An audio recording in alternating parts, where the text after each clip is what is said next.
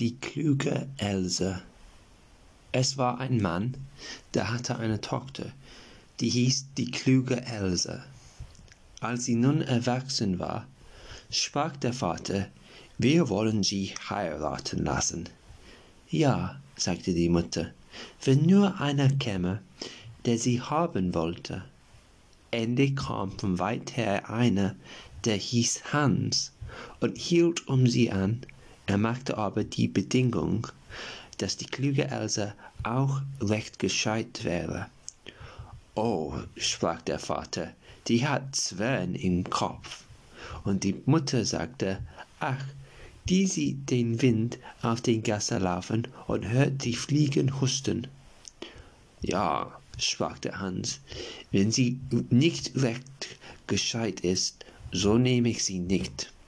Als sie nun zu Tisch saßen und gegessen hatten, sprach die Mutter, Else, geh in den Keller und hol Bier.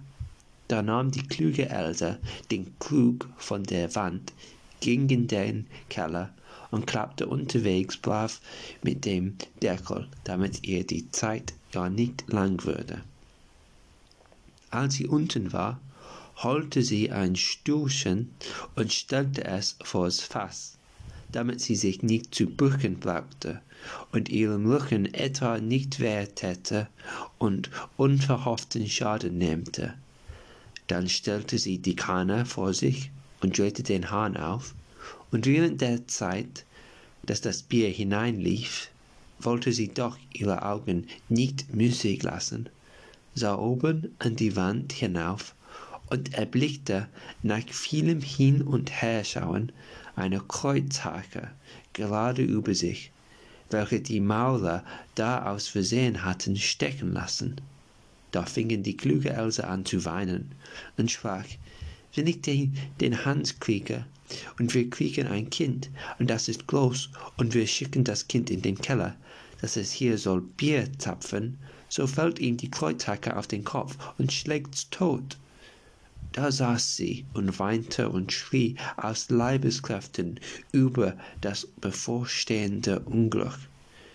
Die oben warteten auf den Trank, aber die kluge Else kam immer nicht. Da sprach die Frau zur Magd, Geh doch hinunter in den Keller und sieh, wo die Else bleibt. Die Magd ging und fand sie vor dem Fasse sitzend und laut schreiend. Else, was weinst du? fragte die Magd. Ach, antwortete sie, soll ich nicht weinen? Wenn ich den Hans kriege und wir kriegen ein Kind und das ist groß und soll hier Künken zapfen, so fällt ihm vielleicht die Kreuzhacke auf den Kopf und steckt es tot. Da sprach die Magd, was haben wir für eine kluge Else? Setzte sich zu ihr und fing auch an, über das Unglück zu weinen. Über eine Weile, als die Magd nicht wiederkam und die Tropen durstig nach dem Trank waren, sprach der Mann zum Knecht, Geh doch hinunter in den Keller und sieh, wo die Else und die Magd bleibt. Der Knecht ging hinab da saß die kluge Else und die Magd und weinten beide zusammen. Da fragte er, was weint ihr denn? Ach, sprach die Else, soll ich nicht weinen? Wenn ich den Hans kriege und wir kriegen ein Kind und das ist groß und soll hier trinken zapfen, so fällt ihm die Kreuzhacke auf den Kopf und schlägt's tot. Da sprach der Knecht, was haben wir für eine kluge Else? setzte sich zu ihr und fing auch an, laut zu heulen. Oben warteten sie auf den Knecht. Als er aber immer nicht kam, sprach der Mann zur Frau, Geh doch hinunter in den Keller und sieh, wo die Else bleibt. Die Frau ging hinab und fand alle drei in Wehklagen und fragte nach der Ursache. Da erzählte ihr die Else auch, dass ihr zukünftiges Kind wohl würde von der Kreuzhacke totgeschlagen werden, wenn es erst groß wäre und Bier zapfen sollte und die Kreuzhacke fiele herab, Da sprach die Mutter gleichfalls, ach, was haben wir für eine kluge Else, setzte sich hin und weinte mit. Der Mann oben wartete noch ein Weilchen, als aber seine Frau nicht wiederkam und sein Durst immer stärker ward, sprach er, ich muss nur selber in den Keller gehen und sehen, wo die Else bleibt.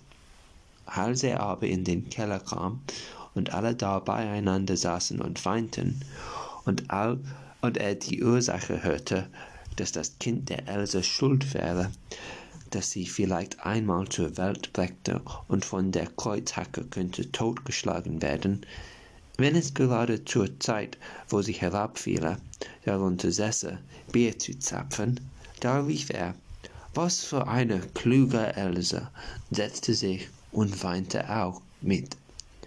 Der Bräutigam blieb lange oben allein, da niemand wiederkommen wollte, dachte er, Sie werden unten auf dich warten. Du musst auch hingehen und sehen, was sie vorhaben. Als er hinabkam, saßen da Fünfe und schrien und jammerten ganz erbärmlich, eine immer besser als der andere. Was für ein Unglück ist denn geschehen? fragte er. Ach, lieber Hans, sprach die Else, werden wir einander heiraten und haben ein Kind und es ist groß und wir schicken es vielleicht hin, hierher, trinken zu zapfen, da kann, kann ihm ja die Kreuzhacke, die da oben ist, stecken geblieben, wenn sie herabfallen sollte, den Zop Kopf zerschlagen, dass es liegen bleibt. Sollen wir da nicht weinen? Nun, sprach Hans, Mehr Verstand ist für meinen Haushalt nicht nötig. Weil du so eine kluge Else bist, so will ich dich haben, packte sie bei der Hand und nahm sie mit hinauf und hielt Hochzeit mit ihr. Als sie den Hans eine Weile hatte, sprach er, Frau, ich will ausgehen arbeiten und uns Geld verdienen. Geh du ins Feld und schneid das Korn, dass wir Brot haben. Ja, mein lieber Hans, das will ich tun. Nachdem der Hans fort war, kochte sie sich einen guten Brei und nahm ihn mit ins Feld. Als sie vor den Acker kam, sprach sie zu sich selbst, was tu ich? Schneid ich er oder esse ich er? Hei, ich will erst essen. Nun aß sie ihren Topf mit Brei aus, und als sie dick satt war, sprach sie wieder, was tue ich? Schneide ich er oder schlafe ich er? Ei, ich will erst schlafen. Da legte sie sich ins Korn und schlief ein. Der Hans war längst zu Haus, aber die Else wollte nicht kommen. Da sprach er, was hab ich für eine kluge Else, die ist so fleißig, dass sie nicht einmal nach Haus kommt und isst. Als sie aber noch immer ausblieb und es Abend ward, ging der Hans hinaus und wollte sehen, was geschnitt, geschnitten hätte. Ging der Hans hinaus und wollte sehen, was geschnitten hätte. Aber es war nichts geschnitten, sondern sie lag im Korn und schlief. Da eilte Hans geschwind heim und holte ein Vogelgarn mit kleinen Schellen und hängte es um sie herum. Und sie schlief noch immer fort. Dann lief er heim, schloss die Haustüre zu und setzte sich auf einen Stuhl und arbeitete.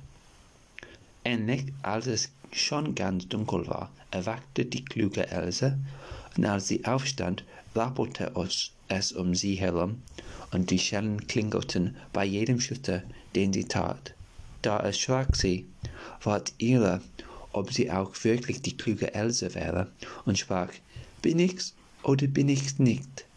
Sie wusste auch aber nicht, was sie darauf antworten sollte und stand eine Zeit lang zweifelhaft. Endlich dachte sie, ich will nach Haus gehen und fragen, ob ich's bin oder ob ich's nicht bin. Die werden's ja wissen. Sie lief vor ihrer Haustüre, aber die war verschlossen. Da klopfte sie an das Fenster und rief, Hans, ist die Else drinnen? Ja, antwortete Hans. sie ist drinnen. Da erschrak sie und sprach, Ach Gott, dann bin ich's nicht und ging vor eine andere Tür. Als aber die Leute das Klingeln der Schellen hörten, wollten sie nicht aufmachen und sie konnte nirgends unterkommen. Da lief sie fort zum Dorfe hinaus und niemand hat sie wiedergesehen. Das Ende.